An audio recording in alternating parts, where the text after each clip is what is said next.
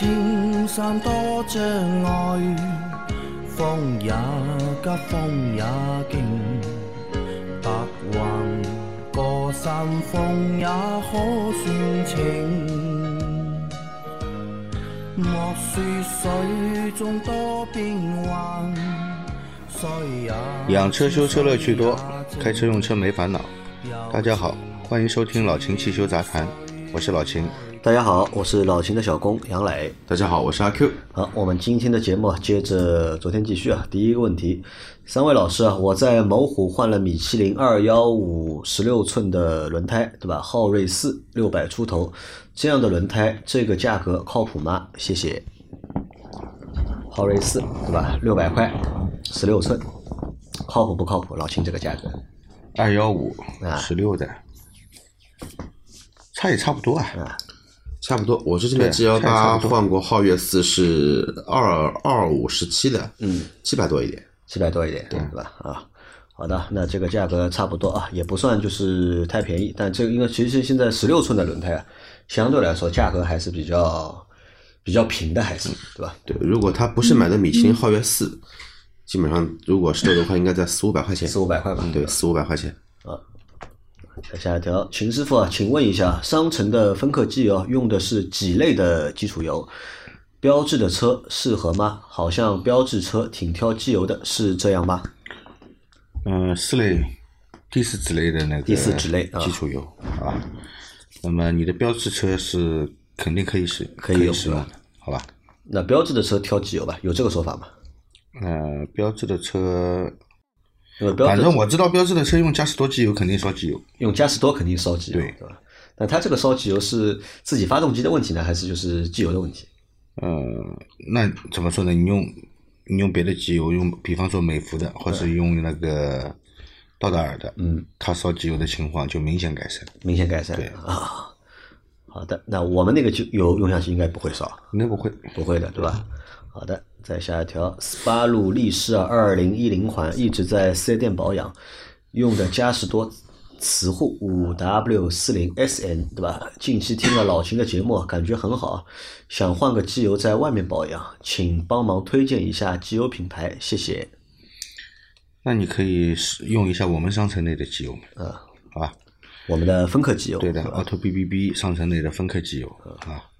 好的，来再下一条，阿 Q 来，我又来了，关于阿特兹改机械增压的问题，如果改了以后会伤发动机，那如果车主在卖车前拆了改装件，是不是可以做到毫无痕迹？以原车寿命卖给下家，是不是发动机的内部可以看出端倪？你永远不知道上家车主对车做了些什么。二手车商永远会把车包装了和新的一样，学好生还是买新车吧。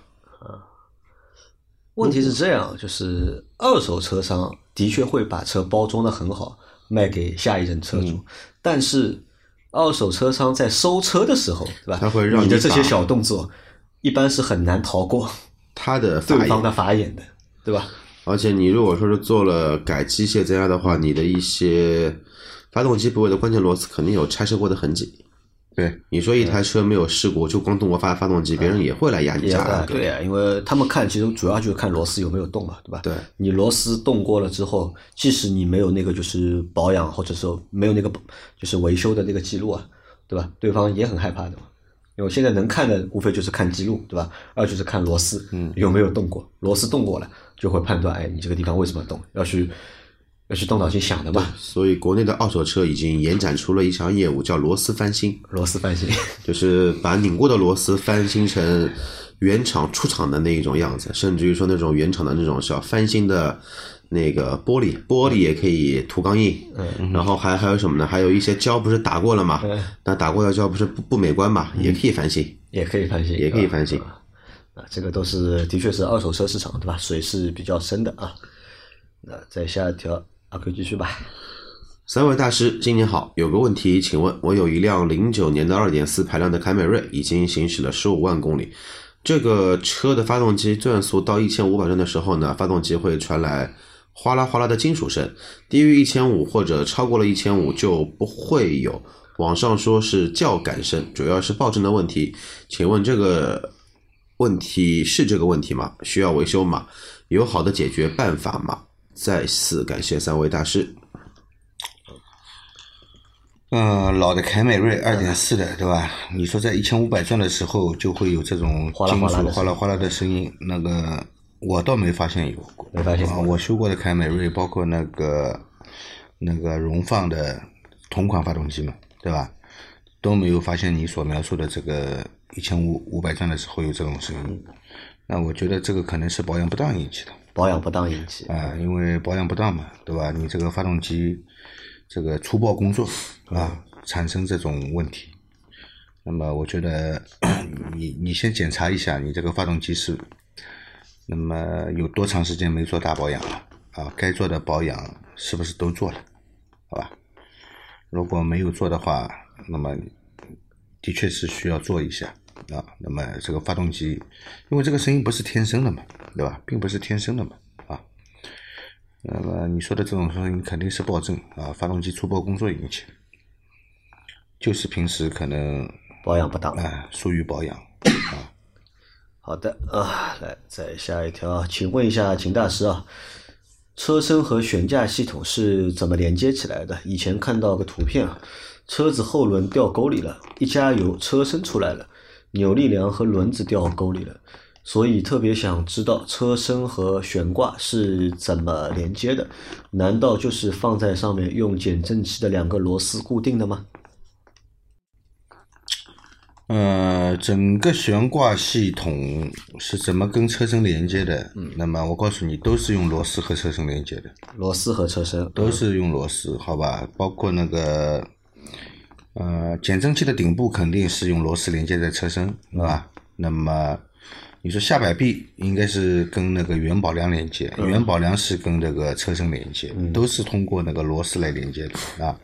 那么你要说后轮，后轮呢是这样的啊，后轮，呃，后轮如果是那个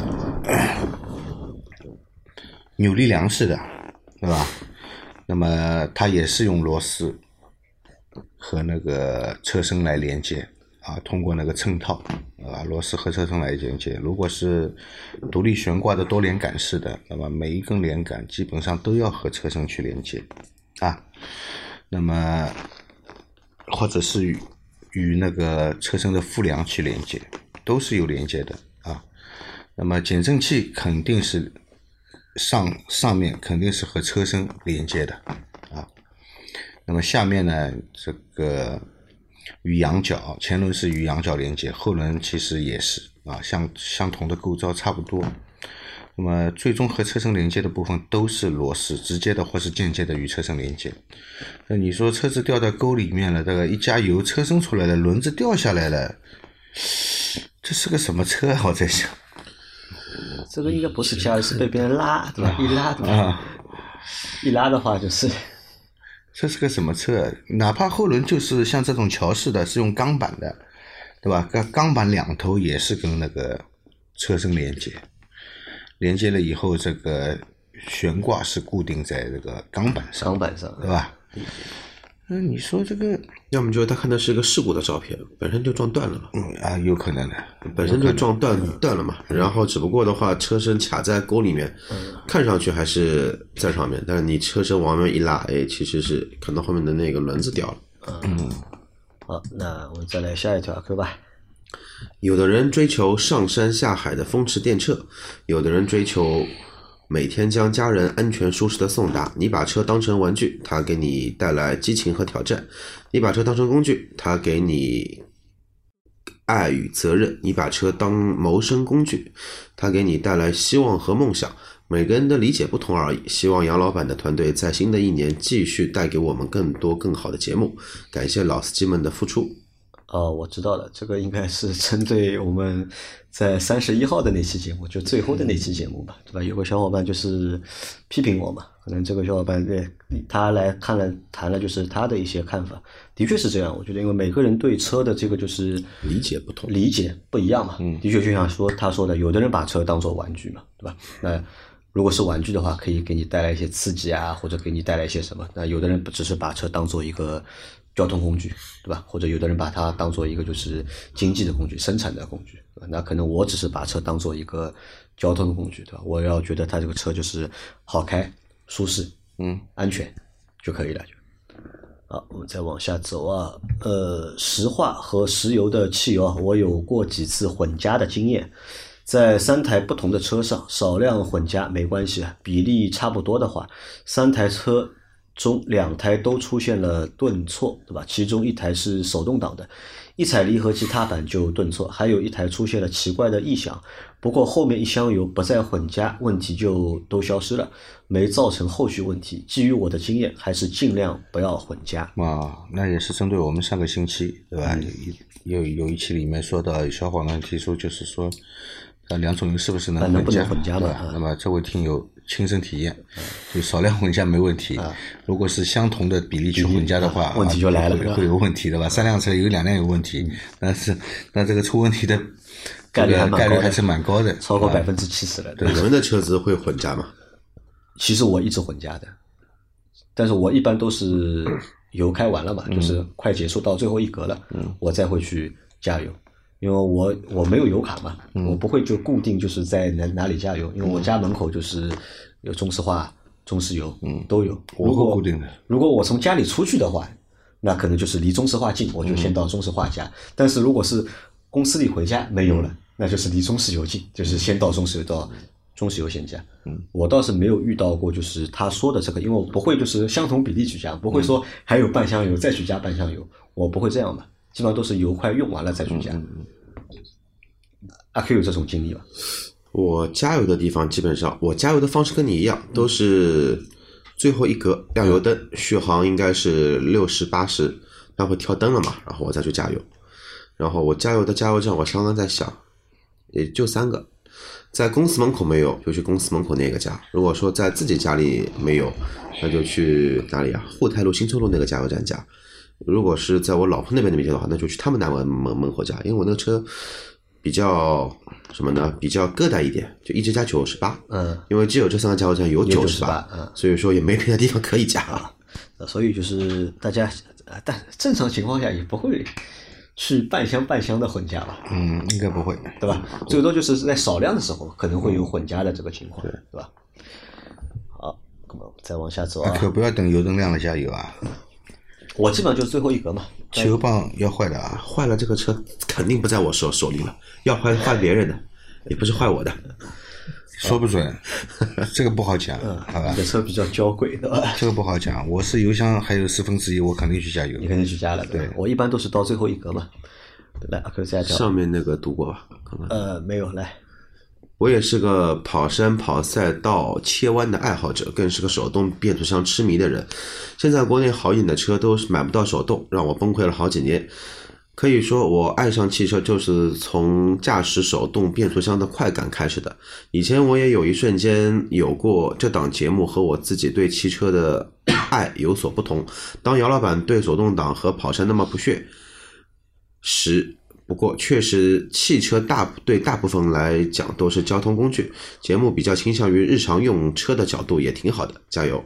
啊，啊，这个也是一个小伙伴对上星期那期节目，对吧？他做出的一个评价。但我我先指出一点啊，就是首先我没有说不屑啊，就是我对大家的任何的这些就是爱好也好啊，或者是偏好也好，或者喜好也好，就是我不会去不屑的，因为每个人都有自己就是选择自己喜欢的东西的权利。对吧？那包括你说跑山也好，或者你去切弯也好，或者是手动挡也好，对吧？我只是对我自己来说，我觉得我不喜欢这些东西，对吧？但是不会对别人，对吧？提出这些东西，我去有不屑的这种就是反应，啊？其实我来爆一个料啊，其实杨老板也不是说不喜欢，他这个能力还不够。啊，能啊，能力你不够也可以给他这么理解啊，手刹车他也开不来。对，开不来，对，也可以这么理解，对吧？因为玩不好嘛，对吧？玩不好肯定就没有兴趣了吧？大家总会就是喜欢自己擅长的东西，对吧？没人会就是盯着自己不擅长的东西去喜欢，这个会比较难一点，对吧？对如果真的是盯着自己不喜欢的东西去喜欢的话，对吧？啊，不擅长的东西去喜欢它，那这个就真爱了，就是，对吧？对，好，我们再往下走啊。三位老司机，你们好，直接提问啊。冬天忘记换防冻玻璃水了，现在已经被冻住了，无法喷水。要用什么的什么样的方法解冻快而有效？感谢，求解答啊！这个上上两期节目里面我们不是说到了吗？啊，对的，因为啊，上因为这这些都是上周听众的留言嘛，嗯对吧？因为上上周正好是寒潮嘛嘛，寒潮来了嘛，对吧？这个星期还有寒潮啊，这个星期还会有大家不要犯同样的错误了啊！啊，那阿 Q 来和大家说一下吧，就是怎么来解决这些问题。忘换玻璃水已经被冻了，那么你就不用去管它了，这个是最好的一个办办法，就让它自动化掉吧。然后刚刚老秦呢也说了，然后用一些温水或者说偏热的一些水啊，不要开呃尽量不要用开水去往里面去兑一些水，让它自己慢慢就化。还有的话呢，就是拿那个叫老秦刚刚说什么的？说那个雨刮喷头那边不是会被冻住嘛？嗯，那个的话呢，可以拿一些热的开热水啊热水这边先浇一下，温水温水浇一下但是切记切记，就是说你浇哪里都可以，千万不要去浇玻璃。对浇了玻璃呢，就大冷天的你也没地方换。嗯，好的啊，来再下一条。首先，诸位祝三位老师和听友新年快乐。其次呢，想跟广大的听友探讨一下我对老秦汽修杂谈的看法。我认为无论什么事情都有它的局限性。就拿电影、电视剧打个比方，每部作品都会起个名字，看片名就大体知道作品的内容。至今也没有一部作品涵盖所有题材，就算同一类的题材，它的内容、风格、人物所要突出的中心思想等等等，都是千差万别的。其所要达到的目的也是各不相同。本人认为，老秦这档节目的名字就已经很明确的给告诉了大家，它的侧重点在哪儿。我们的听友也应该各取所需，选择收听，没有必要诺曼底登陆，比场面跟风雨者，比牺牲跟狼牙山五壮士，比勇敢。我觉得这档节目解答了许多人的实际问题，普及了很多用车知识，比较贴近老百姓的生活，实用性很强。啊，那这个也是应该根据那个问题，这个小伙伴提的就是他的一些就是建议和评论，对吧？呃，的确是这样吧，因为我们节目其实还是主要帮助大家去解决一些问题，对吧？用我们的方式，就是包括你前面说到这个局限性，我觉得也这个局限性不单单是在这个就题材内容的类型上面，其实我们的能力啊，其实也是有限的。嗯，对吧？我们能力也是有限，我们也只能够就是也有局限性，对吧？我们也只能够拿我们尽可能的就是能力来给大家就是做这个节目，对吧？老秦根据老秦的能力，对吧，来解答大家的问题。老秦也不是所有的问题，对吧？你啪啪啪打十几个字，老秦就不能帮你判断或者能帮你解决的，也不是所有问题他都能够解决，对吧？包括我是这个节目的制作人，对吧？我也只能尽我的就是能力，尽量把这个节目做的就是让大家听起来有意思一点，听得下去，嗯，对吧？呃，再下一条问啊，我的斯巴鲁森林人啊，一一年十八点五万公里，二点零自然吸气，车一直是我自己开，车况很好，目前不想换车，以后要注意的问题是什么？给个建议啊！毕竟时间长了，跑长途有顾虑。祝节目组的老师们身体健康。一一八点五万公里啊，车况很好，目前不想换车，以后要注意什么？啊，他已经开了十八点五万公里了，对吧？那么，如果车况很好的话呢，说明你之前保养的也比较好，对吧？那么按照你之前这种良好的保养习惯，继续保养它，继续保养它啊。那么按照公里数和时间，该换的油液都要换啊，对吧？该换的零部件都要换啊。那么其实十八点五万公里并不算什么高龄的老车，嗯，啊，再跑个十八点五万公里，只要保养得当也没问题。那么跑长途，我觉得嗯没有必要有这种顾虑，不敢跑。啊，轮胎只要没问题就可以，了。该跑的还跑，该跑的还是可以跑的，好吧？好好的啊，再下一条，秦老师啊，汽车在高海拔行驶时有高反，能不能关闭废气循环阀，以提高燃气室内氧气含量，提升发动机的功能？废气循环阀是关闭不了的，呃，是关闭不了。嗯啊、是关闭不了的。它首先没有开关，也不是、嗯也不是受到这种什么电子设备去可以干预控制它的，好吧？那么唯一能够控制的就是一气压阀，以前车上会有一气压阀，现在新款的发动机上已经取消这个配件，已经不用一气压阀了，因为一气压阀存在有它的优点也有它的缺点啊，所以现在已经取消了，不用了啊。那么一级二阀呢，它的开度呃是由一个步进电机来控制的，对吧？它是可以走步长来控制它的一个流量的。那么目前来说，这个废气循环阀是关关闭不了的，好吧？它是一个强制通风嘛。那如果说拔管子能可以吗？拔管子啊，啊，拔管子的话，那废气都往机舱里面直排呃，对，就是车只能开内循环，啊，你就不能废气开外循环废气它是往这个机舱里面直排。再说了，吸入的空气可能温度更低，更不利于燃烧。对，因为高海拔也是低温嘛，啊，对的，嗯，对的，因为高海拔不单单缺少的是氧气啊，嗯，它空气稀薄，稀薄，嗯，这个整个发动机的在同样的行程内的它的压缩比也不对的，它它这个它这个动力下降，并不单单单纯的是氧气少了造成它那个动力下降。啊，它整个其实压缩比都变掉了，它达不到它这个压缩比，发动机工作就是无力。啊，你单单靠拔掉废气管。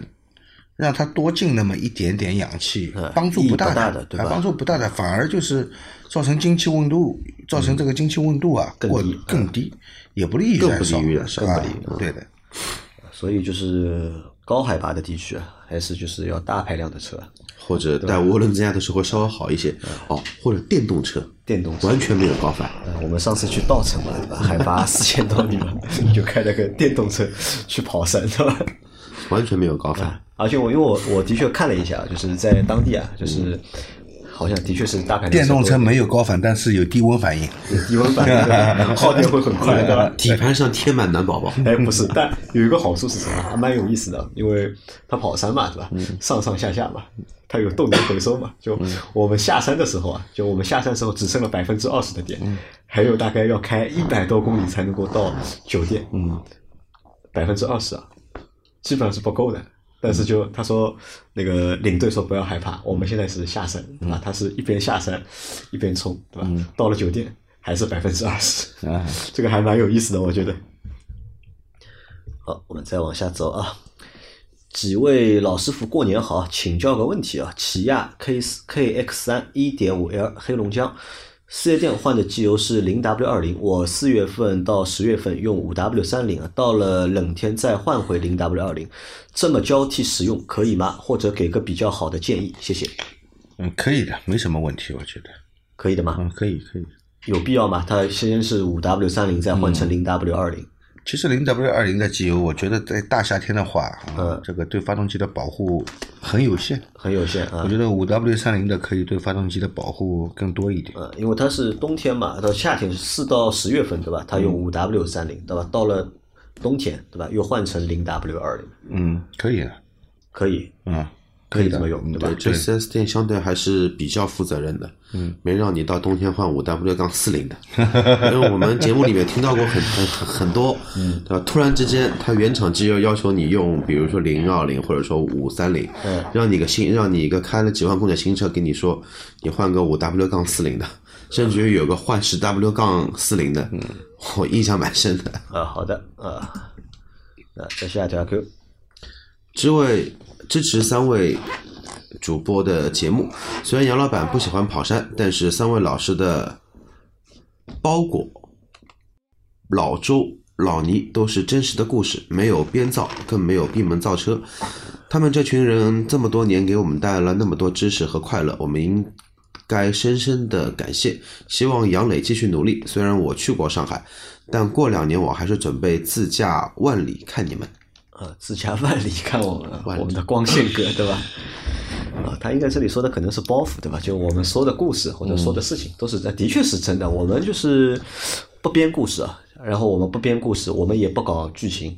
因为昨天有一个小伙伴他加我微信嘛，他就问了我一个问题啊，他说你们为什么不能就是学学就是抖音上的那些就是那些账号啊，你看他们的视频多有意思啊，对吧？嗯今天这个故事，明天那个故事，嗯，对吧？那我说。哎没那么多故事啊，我们其实都是普通人，对吧？生活当中哪来的就是那么多故事，对吧？除非很多故事你都是自己编出来的，嗯，那可能把它当个戏去演的话，那可能是 OK 的。但我觉得我们节目嘛，基本上还是本色出演，对吧？我们会把我们自己最真实的经历，对吧？或者真实的我们，通过节目来展现给大家，对吧？那也感谢就是所有小伙伴啊对我们的这个支持啊。来，再来读一条啊！作为杨老板和其他主播的忠实粉丝啊，节目为什么受我们欢迎啊？就是因为真实接地气啊！Auto B B B 啊，旗下有那么多档节目，全靠杨老板一个人在打理，不像其他节目后面都是有团队的合作的，对吧？像老倪、周老师、秦师傅、阿 Q 他们下了班用业余时间来录节目，也是很辛苦的，对吧？希望大家还是要多给杨老板他们支持和鼓励啊！啊，这个其实也是谢谢大家，因为其实我也反省过啊，就是上次那个就是节目录完之后啊，那可能我觉得我的反应有点大，嗯，因为那个小伙伴就鸡鸡 ban 对吧？嗯，其实那个小伙伴也是我们的忠实听众，他也经常就是参加我们的直播，给我们的就是节目留言，是吧？那我想可能他上次说的一些话，其实应该也没有恶意，其实也没有恶意，只是可能就像呃阿 Q 说的吧，就大家对就是车的这个就是喜欢车啊。的这个理解啊，可能就不太一样嘛，对吧？他觉得喜欢车应该是那个样子的，那我觉得，呃，他觉得我的样子和他喜欢那个样子不太一样，对吧？那么所以他就提出了 那些话嘛。没事，你可以来喜欢我嘛。啊啊，就对，你可以喜欢阿 Q 嘛，对吧？啊，对，说到这里，我觉得我们节目就另外一个好处就出来了，对吧，我们有不同的就是人，对吧？每个人情况都不一样，对吧？大家可以对号入座，对吧？你喜欢什么样的，就就去关注谁，对吧？来，再来再来一条，最后一条吧，看一下。这集还有多长时间啊？啊，最后一条了 Q 来吧。听着有点难受。老秦每个星期都要录一期，都要录节目到半夜一次，连续一年多。有的时候我都问自己能不能坚持下来，我是做不到的。阿 Q 也有自己的工作的情况下呢，几乎全勤。杨老板在几乎没有收的情况下还没有放弃，说实话不容易。说杨老板不专业，我想说一下我听下来的感受，是杨老板给自己的定位就是要融入群众的。杨老板问的问题是大多数听友不熟悉想问的话。最重要的一点，这个节目为多少听众解决了汽车使用的问题，没有要你一分钱。试问那些汽车大咖，你？给他们留言会得到任何的回复吗？咱们不能下乡义诊到地方去跟人家说，你做的比钟南山和张文栓都差远了，不合适吧？张文宏，张张文宏，我觉得这个比喻蛮恰当的，这说的也蛮到位的，对吧？你不能对吧？下乡义诊对吧？去问医生的，你和张文宏和钟南山比差多少？那那。这个其实感谢大家吧，对吧？也因为这个小伙伴，我觉得他说对一半吧。因为其实在这个节目当中啊，就是很多就是问的问题啊，因为说实话，很多问题只能我来问，嗯？你让阿 Q 问的话，嗯。其实也不合适，对吧？那阿 Q 问其实也不合适呢。那很多问题只能我来问，对吧？你我们先不谈就是专业不专业嘛，对吧？在一个节目的这个制作的过程当中啊，那么总有一些就是大家角色要分配嘛，对吧？那么老秦来解决什么问题，那我提什么问题，阿 Q 在做就是哪些方面的补充。那这样的话可以让一个节目啊，就是变得就是更好听一点，或者让大家听起来啊就是更轻松一点。好吧，那我们这期节目啊，就先到这里吧。嗯，好吧，那感谢就是所有的小伙伴啊，就也感谢所有就支持我们的小伙伴。那在这里就是还是想和想想和大家说一下，就是支持我们的方式有很多，嗯，对吧？你关注我们节目，给我们节目评论，对吧？或者关注我们的公众账号，给我们节目评价，都 OK。